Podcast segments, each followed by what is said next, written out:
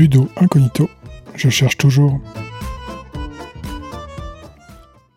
Bonjour les joueuses et bonjour les joueurs. Pour alimenter cette chronique, je me suis mis à écumer les portails consacrés à la recherche sur le jeu de société. Heureusement pour moi, ils sont encore peu nombreux. Dans les travaux publiés en ligne, on trouve souvent les mêmes disciplines et les mêmes thématiques.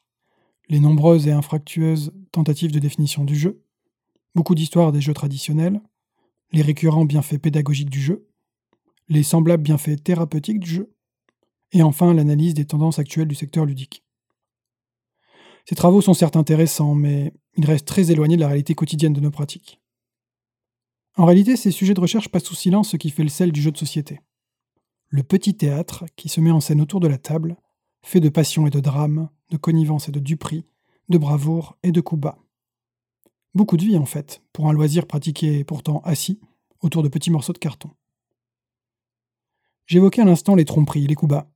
Comment le jeu parvient-il à rester plaisant tout en autorisant, et même en favorisant, les mensonges, les manipulations, les trahisons? Emilie Hofstetter, de l'université de Linköping en Suède, et Jessica Robles, de l'université de Loughborough au Royaume-Uni, ont étudié la question dans leur article Manipulation in Board Game Interaction, Being a Sporting Player. Comme d'habitude, je dois vous avertir que je ne suis ni chercheur ni sociologue, et qu'en tentant de retranscrire cette étude, je ne suis pas à l'abri de mauvaises interprétations, ou pire, de contresens. Vous voilà prévenu. L'étude, donc, s'inscrit dans une tradition d'analyse des interactions sociales dite étude par les membres.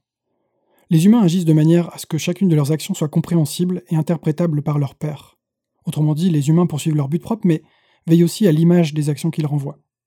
Pour être compris, les hommes et les femmes s'appuient sur des normes sociales et un socle moral commun. Le jeu, cependant, est un espace original, car il permet et encourage des actions socialement considérées comme immorales ailleurs. Les fameux mensonges, duperie, trahison. Mais dans une certaine limite seulement. Et c'est cette limite que les deux chercheuses ont questionnée. Mais comment s'y prendre pour analyser les interactions sociales à l'œuvre autour d'une table de jeu de société? Dans leur approche, Emilio Hofstetter et Jessica Robles ne cherchent pas à présumer des intentions réelles des joueurs, qui échappent de toute façon à leur portée, faute de lire dans leurs pensées. Elle se concentre plutôt sur la perception et la compréhension des actions par les autres membres du groupe. Ici, les participants de la partie. Autrement dit, elle ne s'intéresse pas à l'action de jeu qui constitue une tromperie, mais à la façon dont une tromperie est ensuite identifiée et discutée collectivement par les joueurs. Les chercheuses ont choisi de ne pas s'intéresser aux actions de jeu elles-mêmes. En effet, certains jeux utilisent des mécaniques qui poussent les joueuses à se trahir les unes les autres. Mais dans ces jeux, la trahison est un coup toujours valide, car inscrit dans les règles du jeu. Mais ce qui intéresse ici, ce sont les actions qui sont valides dans le cadre du jeu, mais qui pour être acceptées par les joueuses doivent faire l'objet d'une interaction sociale. Les chercheuses s'intéressent donc aux actions et discussions des joueurs autour des actions de jeu, ce qu'on appelle couramment le metagame. Concrètement, comment ça se passe? Emily Hofstetter et Jessica Robles ont collecté 30 heures d'enregistrement de parties de jeu, dans des cafés-jeux, dans des parties privées, des parties de test, et même des parties récupérées sur YouTube. Elles ont ensuite identifié au sein de toutes ces parties les 41 fois où une action de jeu a été par la suite identifiée comme une tromperie de la part d'un des participants, et a fait l'objet d'une discussion pour y réagir collectivement, parfois en l'acceptant, parfois en la condamnant, et parfois un peu des deux.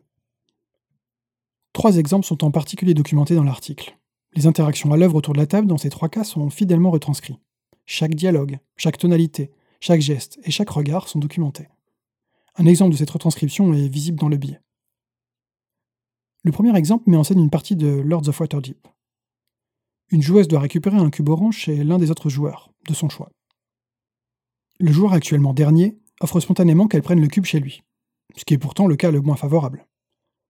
Un autre joueur lui conseille plutôt de prendre le cube chez un autre adversaire, encore en lice pour la victoire. Après hésitation, c'est finalement ce qu'elle fait. Mais alors, le joueur ainsi privé de de ses cubes accuse le premier d'avoir orienté la joueuse. En offrant un de ses propres cubes, il cherchait en fait à manipuler et à détourner la joueuse, sous une forme de psychologie inversée. Ce que reconnaît bien volontiers le joueur accusé. Mais bon joueur, le joueur ainsi lésé rit de sa situation, et le jeu continue. L'article expose en détail les différentes étapes à l'œuvre. D'abord, une action de metagame est réalisée, ici offrir spontanément son cube. Mais quelques instants plus tard, cette action est relue et verbalisée par le groupe comme une tentative de manipulation. Elle est attribuée à un joueur coupable de ce coup bas. Une négociation, en partie implicite, s'installe alors pour savoir si cette action, valide au niveau des règles, l'est aussi au niveau moral du jeu. Ou plus précisément si cette action est collectivement considérée comme trouvant sa place dans l'ère de jeu. Ou enfin, si cette action est loyale à l'esprit sportif du jeu. L'article utilise le terme sporting, mais on parle plus couramment de fair play. Il faut noter que le résultat de cette négociation n'est jamais énoncé à haute voix, mais la séquence des discussions et interactions autour de la table est interprétée et comprise par chacun des participants. Et tous comprennent immédiatement si le jeu peut continuer, ou si une action réparatrice doit être décidée. Dans ce scénario, la manipulation est considérée comme avérée, mais collectivement acceptée. Dans d'autres circonstances, il pourrait en être tout autre. Si par exemple le joueur qui avait offert spontanément son cube était le joueur en tête. Ou encore s'il utilisait cette tactique pour la troisième fois au cours de la partie. Ou par exemple s'il avait passé de la reste de la partie à s'acharner sur la joueuse. Même si la partie s'était déroulée exactement de la même manière, une légère inflexion de la réaction d'un des participants aurait pu conduire la décision collective dans une toute autre direction. En fait, d'après les chercheuses, la frontière entre ce qui est admissible ou non est en permanence réévaluée. Les deux chercheuses notent que si la manipulation est attribuée à un joueur en particulier, l'ensemble du groupe s'octroie ensuite la responsabilité collective d'en tirer les conséquences.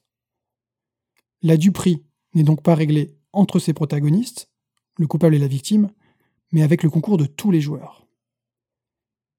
Emily Hofstetter et Jessica Robles indiquent également que cette notion d'action dans l'esprit du jeu semble surtout liée à la volonté collective de proposer un jeu beau et juste, au sens d'un jeu qui offre des chances de gagner à tous les participants, qui montre des belles actions de jeu, et où tous acceptent avec bonne volonté les aléas, les hauts et les bas de la partie. Les deux autres exemples cités, le dernier contenant d'ailleurs un conflit entre deux joueurs, montrent les mêmes séquences à l'œuvre.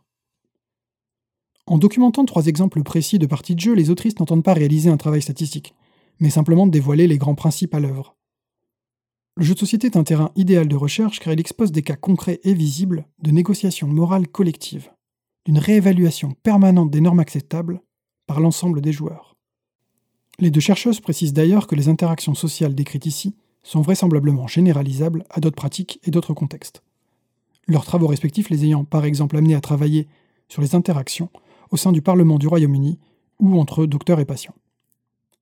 Mais rapide remarque sur le sujet du jour. Premièrement, comme le montre l'étude, la table de jeu est un véritable théâtre, riche d'interactions sociales, visibles ou cachées. Plus que l'histoire dans le jeu, c'est donc l'histoire de la partie qui donne tout son sel à l'expérience ludique. Deuxièmement, tout jeu avec interaction ne peut pas être véritablement équitable. En sourdine, une négociation permanente implicite est à l'œuvre.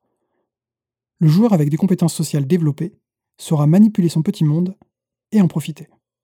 Vous voyez très bien de qui je parle. Enfin, d'autres effets de jeu identifiés comme non fair play, contraire au bon jeu, seraient intéressants à étudier.